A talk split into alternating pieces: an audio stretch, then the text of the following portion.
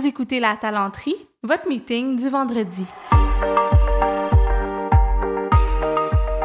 Bon vendredi, bienvenue à ce tout nouvel épisode du podcast La Talenterie, le podcast où on parle d'innovation sociale, du monde du travail et d'entrepreneuriat.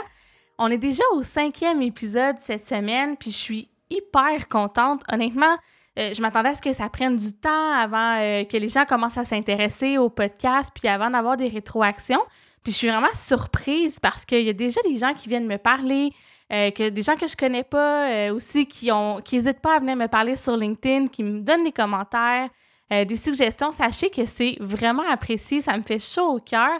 Puis si jamais il y a des sujets ou des invités que vous aimeriez que, que j'invite, n'hésitez pas à m'en faire part. Je suis preneuse d'inspiration si vous avez un petit moment, si vous avez le temps de me laisser un 5 étoiles sur iTunes, ça me fait vraiment plaisir. Ça m'aide à faire connaître le podcast, puis euh, c'est le fun aussi à recevoir. Donc, sans plus tarder, je vous parle un peu du sujet de l'émission euh, d'aujourd'hui parce qu'on reçoit Nadia Cardin, qui est coordonnatrice au collectif des partenaires en développement des communautés. Nadia, c'est quelqu'un que j'ai croisé euh, un peu par hasard dans un événement de réseautage. Elle était venue parler de son entreprise le gros festival sucré. Puis euh, quand j'ai parlé un peu de mon projet avec la talenterie, tout ça, euh, on s'est mis à jaser un, peu plus de son travail qui est du nouveau communautaire. Donc Nadia, c'est quelqu'un qui a deux chapeaux. Elle travaille dans un organisme et en même temps, elle a aussi son entreprise un peu sur le site. Puis vous allez voir tantôt, là, les deux sont un peu reliés. Puis euh, elle prêche euh, par l'exemple. Puis elle se sert de son entreprise finalement pour faire du développement des communautés. Donc je trouvais ça hyper intéressant euh, comme sujet. Puis je lui ai demandé de venir nous en parler. Donc sans plus tarder, je vous la présente.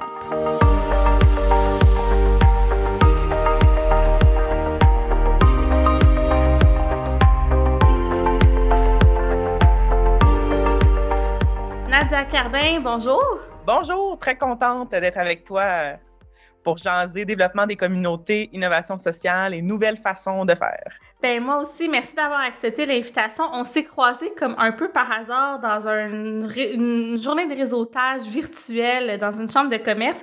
Tu étais venu parler de ton entreprise, le gros festival sucré. On, en reparlera euh, tantôt si tu veux.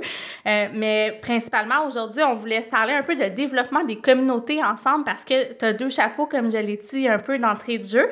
En ce moment, tu es coordonnatrice au collectif des partenaires en développement des communautés.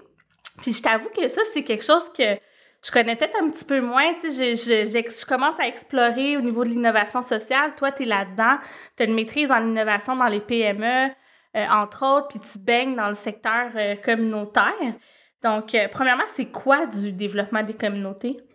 Oui, mais en fait, c'est un secteur qu'on entend souvent moins parler, qui fait partie de, bon, d'une part de la grande famille des organisations publiques au Québec. Là. Euh, puis souvent, euh, oui, milieu communautaire, on peut en entendre parler par les organismes au niveau euh, sur le terrain, puis surtout dans le cadre de la pandémie, on a entendu parler que ce soit les distributions alimentaires, que ce soit d'autres organismes qui faisaient de l'aide à domicile pour toutes sortes d'autres enjeux sociaux.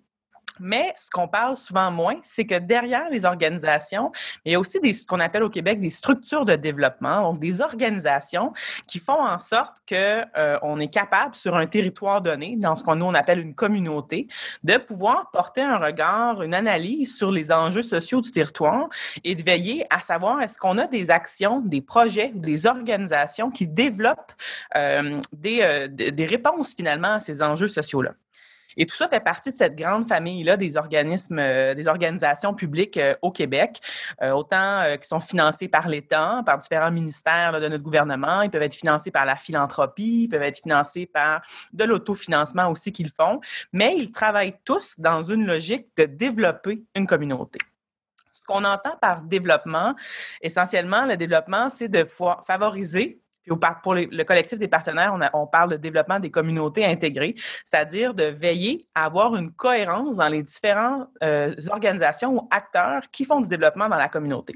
C'est-à-dire, euh, par exemple, les entreprises qui vont développer des différents services euh, ou entreprises sur un territoire afin de répondre à un besoin, par exemple, une épicerie qui va se développer dans une municipalité pour répondre à un besoin de se nourrir, mais elle fait du développement de la, de la communauté. Un organisme communautaire qui qui veut euh, offrir un service de transport collectif, il fait du développement. Le secteur municipal, euh, que ce soit les élus, que ce soit une MRC, que ce soit les acteurs qui travaillent dans une ville, mais aussi ils regardent c'est quoi les enjeux de leur territoire, c'est quoi les enjeux sociaux, économiques, environnementaux ou culturels qui est vécu sur leur territoire, puis qu'est-ce qu'on fait en réponse à ça. Donc, eux aussi, ils font du développement. Donc, tous ces acteurs-là, qu'on appelle les acteurs du développement des communautés, sont dans plein de secteurs. Comme je l'ai dit, économique, culturel, social ou environnemental. Et ils travaillent tous à développer finalement dans leur secteur d'intervention ben, une réponse aux enjeux vécus dans une communauté ce qu'on entend par communauté, ce que c'est qu'une communauté. Oui, il y a des communautés sur Facebook, mais il y a aussi des communautés dans la vie. Euh, une communauté, ça peut être défini de plusieurs façons. Ça peut euh, se définir par euh, des cartographies qu'on a au Québec, comme les régions administratives, c'est des communautés. La région métropolitaine, c'est une communauté. Le centre du Québec, c'en est une aussi. Mais après, ça peut aussi se décortiquer en municipalités, en village, en ville, en MRC euh, et même en quartier à Montréal. Parce qu'une autre notion importante au, mot communauté, c'est le sentiment d'appartenance à la fois des citoyens, mais aussi de ces acteurs-là que je parlais tout à l'heure qui composent euh, le territoire euh, ou la communauté finalement auquel ils s'associent. Puis souvent, ça va se découper par rapport à des soit des enjeux socio-économiques, soit des, comme un espace physique, c'est-à-dire l'île de Montréal ben, c'est une île, donc il y a une mm-hmm. communauté de l'île de Montréal. Un quartier va être enclavé de, de routes, donc il va se définir comme ça. Fait le mot communauté est vraiment s'inscrit vraiment dans le sentiment d'appartenance des citoyens, des acteurs qui la composent, mais d'une panoplie d'autres facteurs.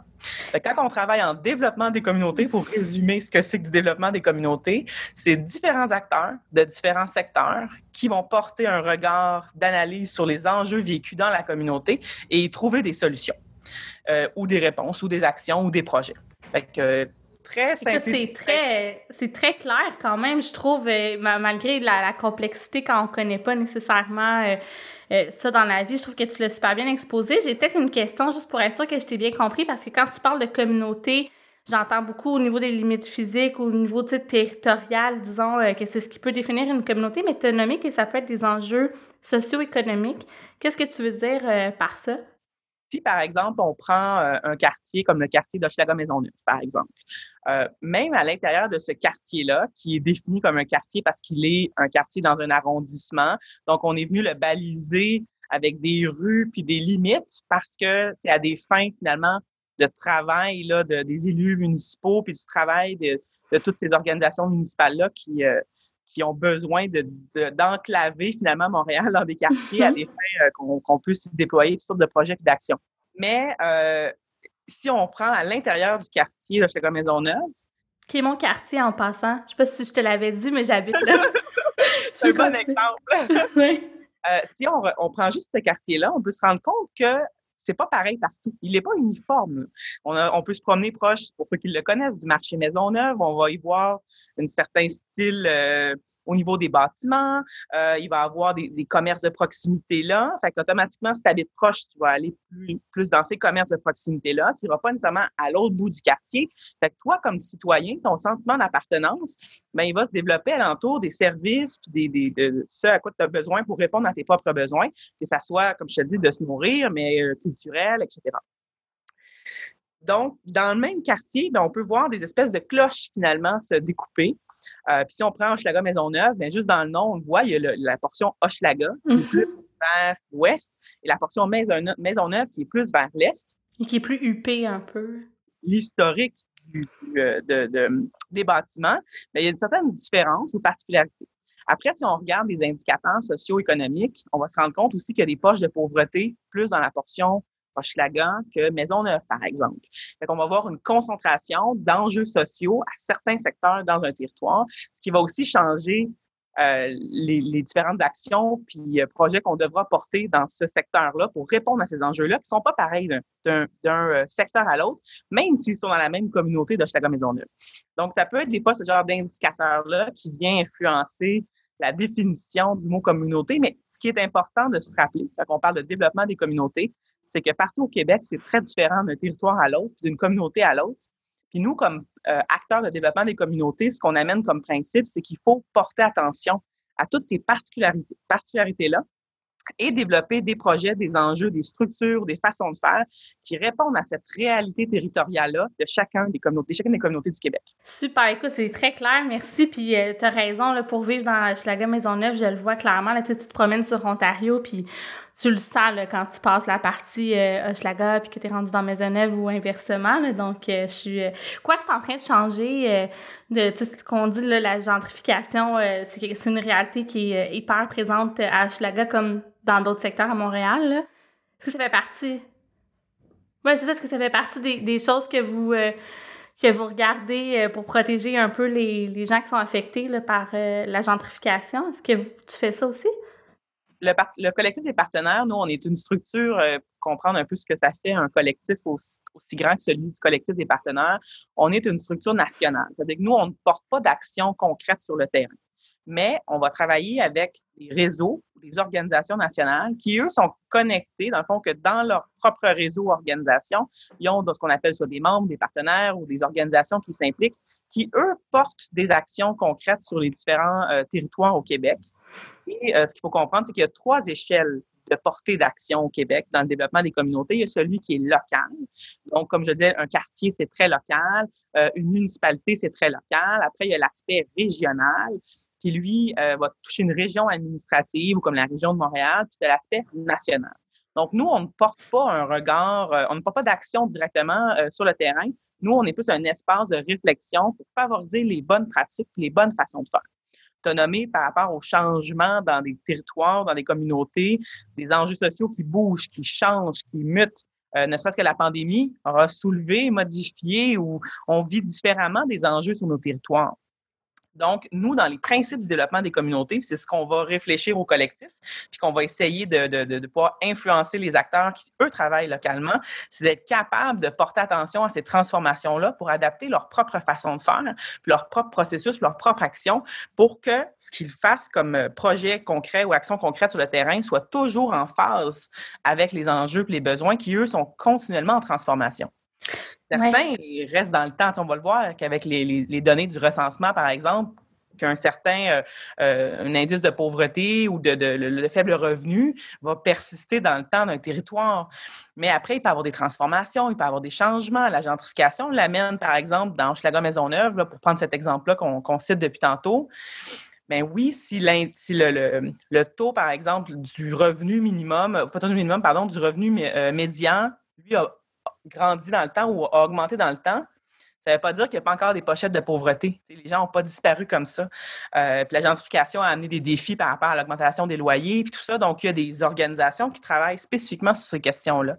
Alors, elle doit toujours être au fait d'être collée à la réalité du terrain. Puis nous, comme collectif des partenaires, bien, nous, on est plus, comme je le disais, au niveau national. Donc, on va plus travailler sur ces processus-là ces façons de faire. Là.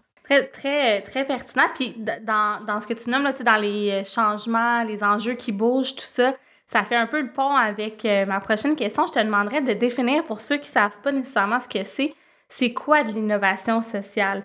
Parce que c'est en partie pour répondre justement euh, au fait qu'il y a des changements continus, mais je te laisserais peut-être exposer plus en détail ou plus finement ce que c'est.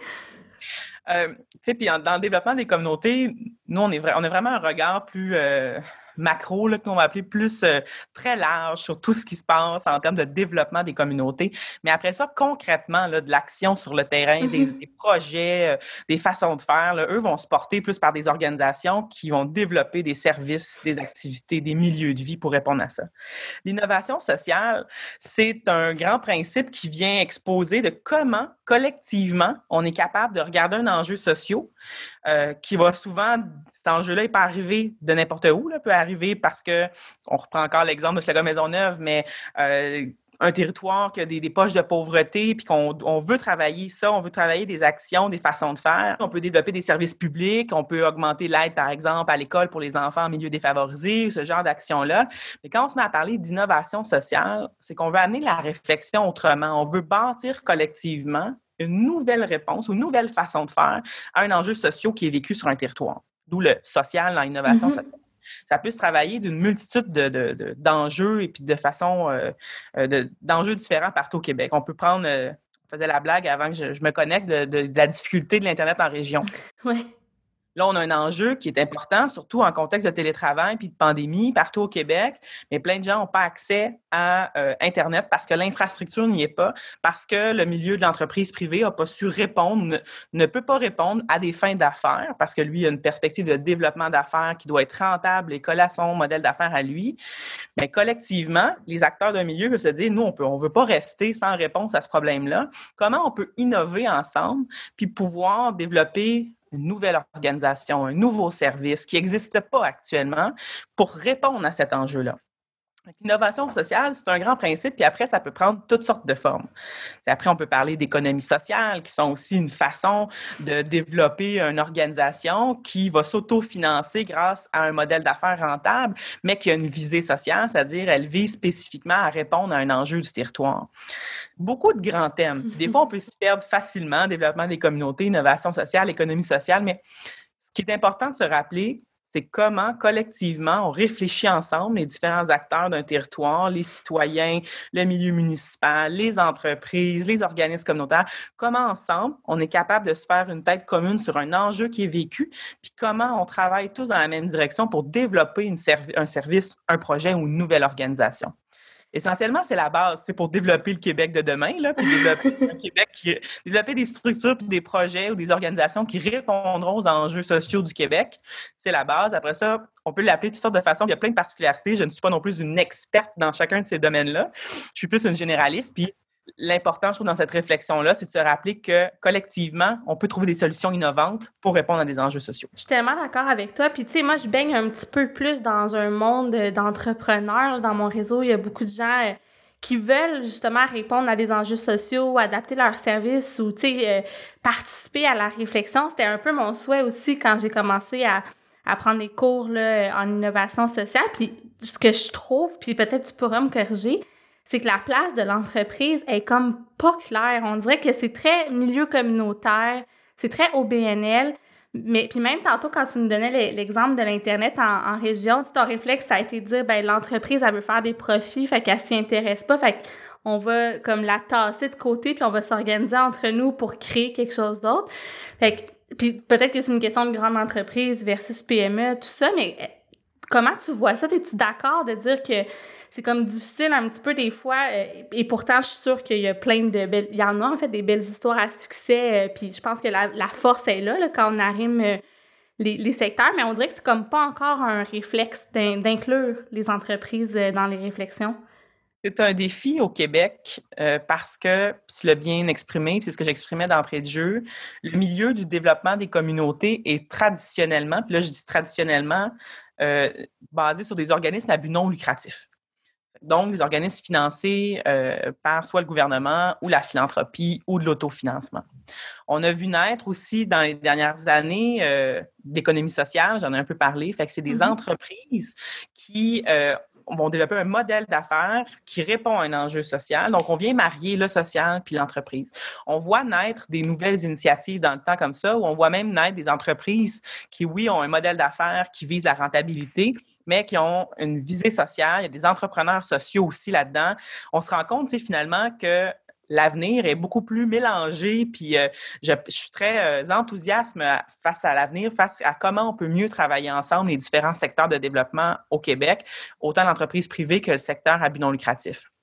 Mais il faut se rappeler que traditionnellement, on est organisé en structure juridique, puis c'est ça qui influence un peu beaucoup de nos façons de faire, les valeurs euh, des organisations bien dit, les organisations qui font le développement des communautés sont de nature non euh, lucrative, donc elles ne sont pas tournées vers la recherche d'un profit, ce qui peut des fois différer avec une entreprise, mm-hmm. euh, qui, elle, ben, vise la rentabilité parce que son modèle est basé là-dessus.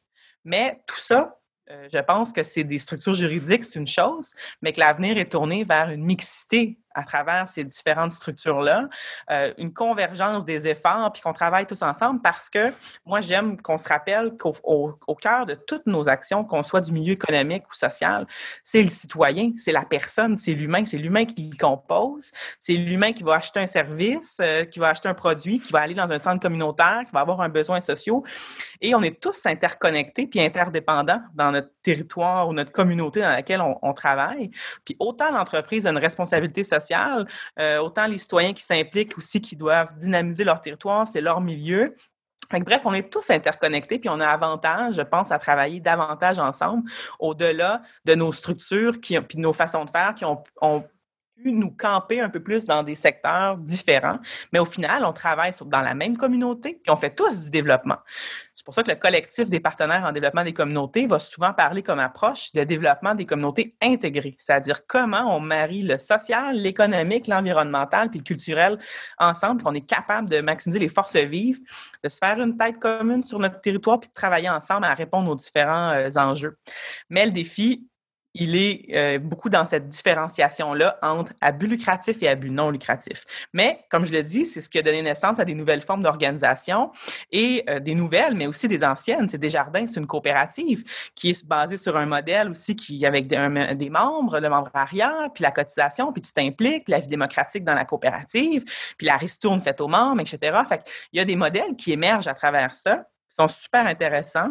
Puis on se rappellera que les coopératives ont un taux de survie euh, dans le temps beaucoup plus intéressant que l'entreprise euh, euh, privée, etc. Fait qu'il y a des nouveaux modèles aussi qui vont continuer d'émerger je trouve que c'est les choix qu'on doit faire collectivement, puis on doit le mettre de l'avant. Puis des fois, on parle du secteur non euh, non lucratif, puis du secteur privé, puis c'est comme si c'était deux grandes sphères. Quand au mm-hmm. final, il y a beaucoup plus de liens puis de croisements à faire. Puis d'autres formes juridiques aussi, comme les coopératives, l'économie sociale, etc. Puis on doit le mettre plus de l'avant. Je suis tellement d'accord avec toi. Puis, tu sais, pour. Euh, je suis consultante, comme tu sais. Fait que souvent, quand j'accompagne euh, des organisations, tu sais, les OBNL, je pense, depuis un bon bout de temps, euh, se disent, ah ben, on a des choses à apprendre du secteur privé. Puis, j'ai l'impression que l'inverse est aussi vrai, mais que c'est plus récent qu'on le réalise. Que dans le secteur privé ou dans le secteur à but lucratif, on a beaucoup à apprendre du secteur communautaire, puis de tout ce que tu nommes sur mettre en commun ses forces s'unir pour desservir le citoyen ou le client, développer de, de façon différente, travailler en coopération. J'ai l'impression, de, de ce que je peux observer, là, que c'est en train euh, d'arriver. Je suis d'accord avec toi. Je pense que l'avenir, il est lumineux, puis il est complexe aussi euh, en même temps. Fait que je pense qu'il y aura peut-être pas juste une, une réponse. Puis pour, e, pour exprimer peut-être un exemple euh, de comment on peut...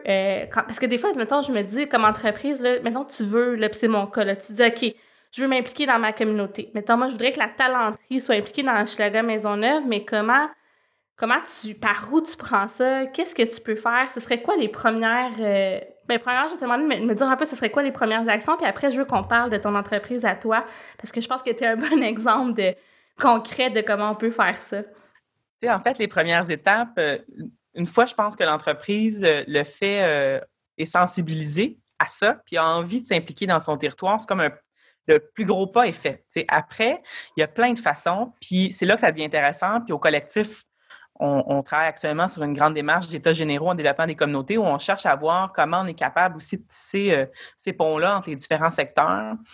Et souvent, il est dans la méconnaissance. Donc, mm-hmm. l'entreprise privée ne connaît pas les structures en place, puis il y en a plein de structures en place qui permettent de tisser ces liens-là entre les organisations communautaires, euh, entre le milieu, euh, puis les différents secteurs, que ce soit les organismes communautaires qui travaillent au niveau social, en santé et services sociaux, mais il y a des organismes en loisirs, des organismes euh, au niveau de la culture, au niveau de l'environnement, il y en a dans plusieurs secteurs, mais il y a une méconnaissance. Fait que l'entreprise, c'est souvent pas par quelle porte c'est là que ça devient intéressant de connaître les structures en place parce que je nous le rappelle, je parlais tantôt de trois paliers d'intervention au Québec, local, régional, national.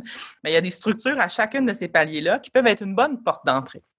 Au niveau local, par exemple, on peut retrouver ce qu'on appelle les corporations de développement communautaire ou les tables de quartier à Montréal, qui, eux, ben, sont un travail, ils regroupent les organismes communautaires de leur territoire, puis ils se donnent une vision commune, puis ils travaillent ensemble à élaborer des solutions aux enjeux sociaux qu'ils vivent. Donc, c'est une bonne porte d'entrée pour pouvoir connaître finalement l'éventail d'organismes de, qui travaillent sur ce territoire donné-là, puis de pouvoir apprendre à les connaître, puis apprendre à euh, évaluer finalement lesquels répondent ou lesquels il y a des liens à faire avec l'entreprise. Parce qu'après, il faut se poser la question, l'entreprise, c'est quoi son objectif aussi derrière son implication? Est-ce qu'elle souhaite euh, faire un don? Est-ce qu'elle souhaite s'impliquer? Est-ce qu'elle souhaite euh, offrir des services euh, à moindre coût à l'organisme? Est-ce qu'elle souhaite développer un projet en partenariat en fonction de son champ d'expertise, de son, champ d'intérêt, puis de ce qu'elle a besoin, l'entreprise? Elle doit se poser ces questions-là puis après de pouvoir aller voir c'est quoi les différents partenaires avec lesquels elle peut travailler, comme elle le ferait avec une, autre entreprise privée qui chercherait à développer des projets en partenariat ou des services ou des, des produits en partenariat, elle doit faire la même chose avec les organismes communautaires. Puis comme je le disais, il y a des portes d'entrée au niveau local et régional qui peuvent l'aider à voir c'est quoi les différents organismes euh, qui œuvrent sur le territoire qui l'intéressent pour pouvoir voir les euh, matchs potentiels entre euh, les deux organisations. Puis est-ce que tu dirais que, disons, une plus petite entreprise qui a, mettons, juste un bureau ou une place d'affaires, est mieux de commencer par justement une table de quartier ou, un organisme plus local alors qu'une organisation qui est peut-être plus d'envergure, qui a des bureaux à travers le Québec, c'est mieux d'aller vers des organisations euh, au niveau national, par exemple? Tout dépend de ce qu'elle souhaite, euh, c'est quoi son, son, euh, son, intérêt? Tout dépend de son objectif derrière cette démarche-là. Je donne un exemple d'un grand projet qu'il y a eu au Québec qui s'est développé entre les épiceries puis les moissons euh, qui sont les, des organismes qui récupèrent les denrées alimentaires pour les redistribuer dans ce qu'on appelle les distributions alimentaires partout au Québec dans les communautés. Il y a un super beau partenariat entre ces deux organisations-là afin qu'on s'assure que la viande soit pas jetée, que la nourriture soit pas jetée, puis qu'elle soit remise.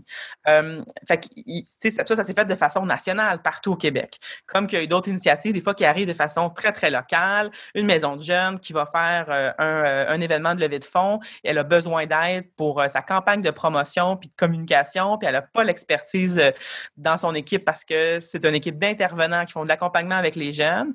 Mais est-ce qu'une boîte de communication marketing de ce, territoire-là pourrait dire on va te donner un coup de main, on va s'associer avec vous puis en échange, soit de la visibilité, ou au contraire, on fait ça parce qu'on y croit, puis on a envie de, de, s'investir. Tout dépend vraiment de, l'objectif de l'entreprise derrière ça.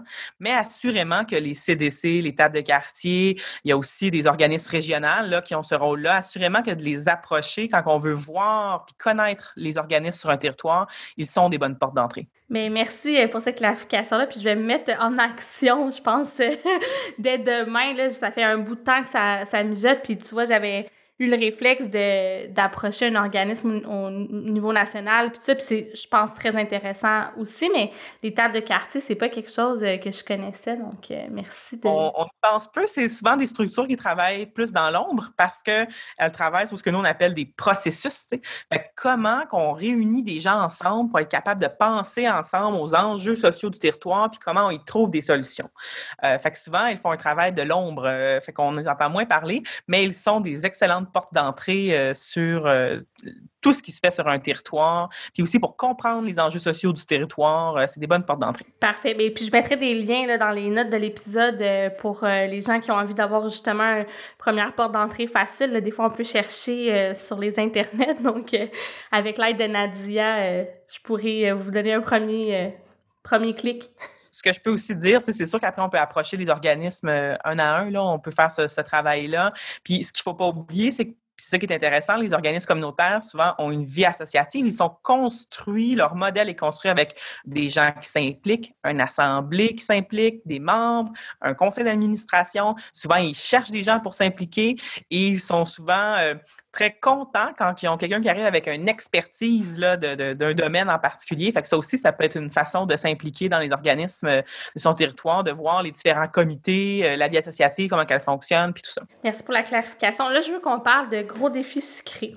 Parce que le modèle en soi est quelque chose de super intéressant pour justement, euh, tu sais, au niveau coopératif, euh, mettre en lumière l'expertise de d'autres gens. Fait parle-moi de c'est quoi, euh, puis pourquoi tu as décidé de monter ça? je pense que tu une partenaire aussi qui est dans le projet euh, avec toi. Donc, euh, je te laisse nous exposer c'est quoi ce projet-là.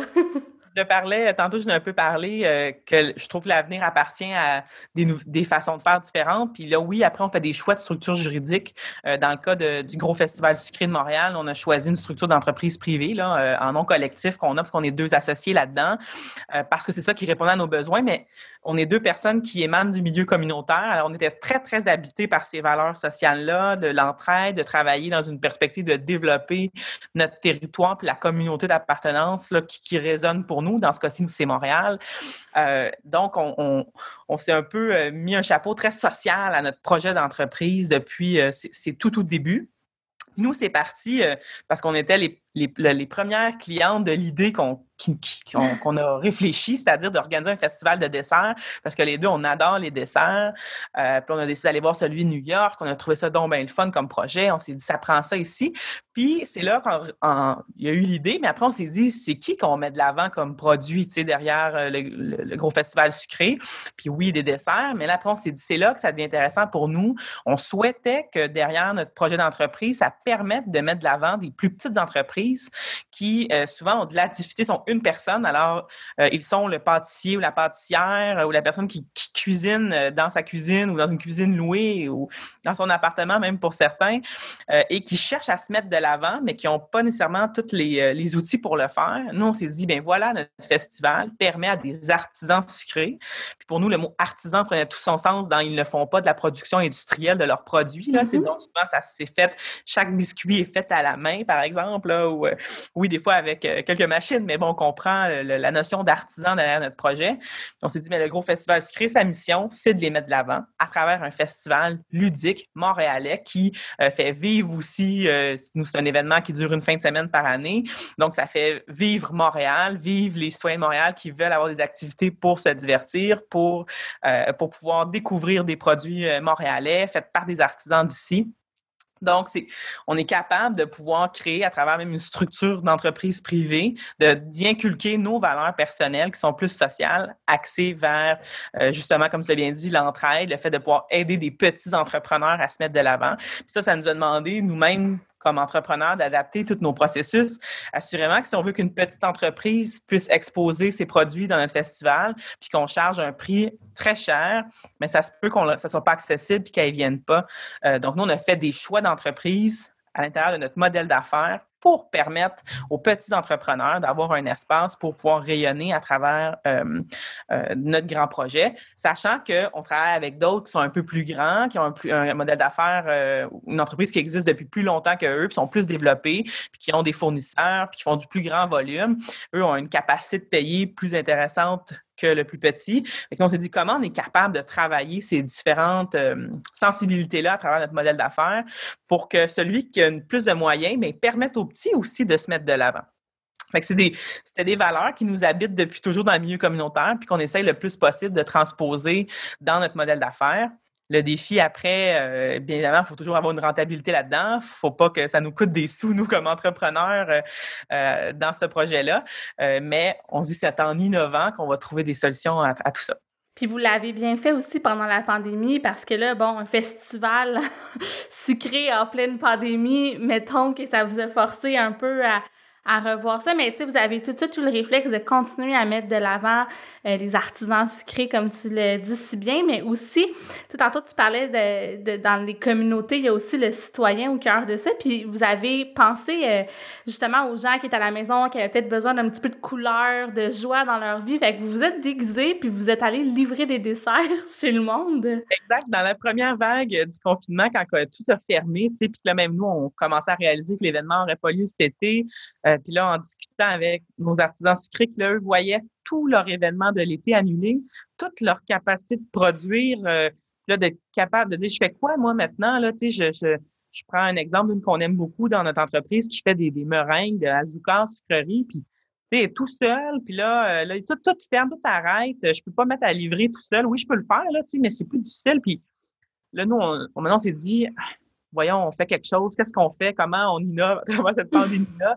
Là, il y avait, comme tu l'as dit, il y avait cette notion-là. les gens sont tannés d'être chez eux, ils s'ennuient, ils sortent plus souvent. Puis là, maintenant, ça comme on voyait d'autres entreprises faire des livraisons. Puis on s'est dit, ah, mais pourquoi on développe pas un sac à surprise sucré? Puis ça va permettre aux petits artisans sucrés qui, elles, qui eux, pourraient pas livrer pour 50 pièces de meringue, je donnais dans l'exemple, mais qu'en s'affiliant avec nous, peut être nous, on est une courroie de transmission pour rejoindre son consommateur. Puis là, nous, on va le faire de façon déguisée, ludique. On veut mettre de la vie euh, dans le, confinement difficile des Québécois et des Québécoises du printemps dernier. Fait qu'on a réfléchi tout ça euh, en se revirant sur un scène, comme on dit en bon québécois. Puis on a dit, OK, go, on développe euh, une journée. On va commencer comme ça, juste une journée. On verra ce que ça donne. En même pas 24 heures, on en avait vendu une centaine. Puis là, nous, on se dit, ah, si on en fait juste 50, on va être content, tu sais. Puis finalement, en moins de 24 heures, euh, plus d'une centaine vendues. Puis finalement, c'est plus de 500 qu'on a fait durant le confinement au printemps dernier. Mais en travaillant de collaboration, pour nous, c'était pour mettre de l'avant encore. On s'est dit, on continue notre mission première du gros festival sucré, c'est-à-dire mettre de l'avant les artisans sucrés et être une courroie vers le consommateur. Euh, donc, on s'est dit, on continue à faire ça. Puis, on est en phase avec nos valeurs parce que est, on est encore une fois, on aide les petits entrepreneurs à pouvoir euh, être une courroie de vente directe avec le consommateur. Puis, en plus, bien, on met de la joie dans la vie du consommateur. Puis, on est allé déguiser, puis c'était drôle. Puis là, les gens ont embarqué là-dedans là, sur nos médias sociaux, c'était la folie. Le monde se prenait en photo avec les, les, desserts. On était comme le moment, le happening de la journée. Puis j'invite d'ailleurs les gens, je vais mettre tous les liens encore une fois dans, dans, les notes, mais à aller consulter justement votre page Facebook parce que c'est beau à voir. C'est juste en la regardant, mais il semble que ça met, ça met de bonne humeur. Donc, euh, bravo pour ça. Est-ce que vous avez réfléchi un peu à ce que vous allez faire? Est-ce que vous allez faire quelque chose euh, durant la deuxième vague et puis à l'approche de Noël qui promet d'être un peu triste aussi euh, cette année? Euh, ben là, je ne sais pas quand est-ce qu'on va être publié dans ton podcast, mais on en fait une pour l'Halloween. on fait une livraison spéciale Halloween pour le 31. Fait que c'est une façon de passer un Halloween plus sécuritaire, fêter à la maison. on ne le sait pas encore. Là, est-ce qu'Halloween va être annulé, va être déplacé? on ne sait pas comment ça va se passer avec la santé publique. mais euh, nous, on s'est dit, c'est pas une raison pour pas fêter en famille, dans le respect des mesures sanitaires, puis de ne mm-hmm. pas inviter ses amis à la maison pour fêter, mais bien de se faire livrer un sac à surprise sucré. Euh, puis les artisans avec lesquels on collabore ben, vont offrir des produits en phase avec ce thème-là. Et on risque de répéter l'expérience pour Noël aussi. Là, euh, le même principe des sacs à surprise là, livrés directement chez le consommateur. On a aussi, euh, on s'est mis à développer tout un service euh, parallèle à celui de nous aux consommateurs, mais plus du niveau corporatif aussi, parce que ça, c'est un défi. Les entreprises ne feront pas de party Noël, ne font plus ce, mm-hmm. ce moment-là avec leurs leur employés, mais cherchent quand même à vouloir les remercier, à vouloir offrir un cadeau. Alors, nous, on s'est dit, bien, on peut développer des sacs à surprise corporatifs adaptés aux entreprises. fait que ça, il suffit de, de, de nous contacter là, pour voir qu'est-ce qui peut se faire. Puis nous, encore une fois, mais c'est une façon de pouvoir mettre de l'avant les artisans montréalais de, la, de sucré, puis de, en même temps de répondre aux besoins de l'entreprise qui veut remercier ses employés. Fait que tu vois, c'est comme, comme on le disait, c'est un parfait exemple de, de collaboration entre les entreprises, les petits, les gros joueurs, les citoyens. Donc, euh, je trouve que tu, tu prêches par l'exemple. Puis je te remercie d'avoir euh, pris le temps de venir nous exposer un peu est ce que c'était justement le, développement des communautés, nous parler aussi de, ton métier puis de ton métier d'entrepreneur. Euh, on souhaite quoi pour demain? Si on revient à notre thème de développement des communautés puis d'innovation sociale, t'aurais-tu comme un, souhait euh, à, faire? Mon souhait, euh, puis tu l'as bien dit en disant que moi, je porte les deux chapeaux parce que mon, mon souhait, j'ai toujours eu l'impression, moi, de de ne pas savoir où je m'en allais quand j'étais plus jeune. Donc, je vais tout dans le milieu privé, mais pourtant, le milieu communautaire m'interpelle. Puis là, il faut choisir une branche. Puis finalement, j'ai fini par étudier autant dans le milieu communautaire, au niveau communautaire puis euh, social, comme que j'ai fait ma maîtrise en administration. Puis comme un moment donné, je me suis rendu compte, ben ça suffit de vouloir s'enfermer dans des cases. Tous les concepts qu'on a parlé ou les secteurs de développement, puis souvent, ce qu'on ce qu'on leur reproche en, on leur reproche pas, mais en développement des communautés, on va parler de développement intégré. Puisque mon souhait pour l'avenir, est-ce qu'on peut juste développer nos communautés, développer le Québec, développer nos, villes, nos villages, nos régions au Québec en phase avec les enjeux qu'on vit, qu'ils soient environnemental, social, euh, communautaire ou économique, mais qu'on travaille ensemble, puis qu'on arrête de se dire, oh, on n'est pas dans les mêmes secteurs, on est c'est différent.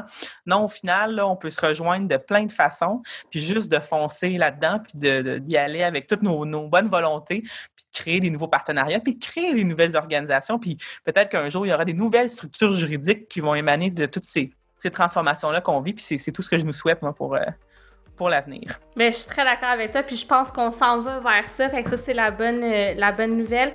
Nadia Cardet, encore une fois, merci, je te souhaite une excellente fin de journée. Euh, puis j'invite les gens à, vous suivre, le gros festival du sucré euh, sur les réseaux sociaux. Euh, tu l'as nommé, il y a plein de choses intéressantes qui s'en viennent. Donc, merci encore une fois, puis bye bye. merci à toi, Sarah, puis félicitations pour ton podcast, puis tout le travail. Puis toi aussi, tu incarnes, je trouve, cette volonté-là de faire changer les choses, puis qu'on ouvre nos horizons, peu importe le secteur dans lequel on travaille. Clairement. Je suis encore en exploration, mais je te dirais que ça c'est de plus en plus clair dans ma tête à force de rencontrer des gens comme toi. Merci beaucoup. Puis tout le monde, on se retrouve la semaine prochaine pour un autre épisode de La Talenterie. Bye bye!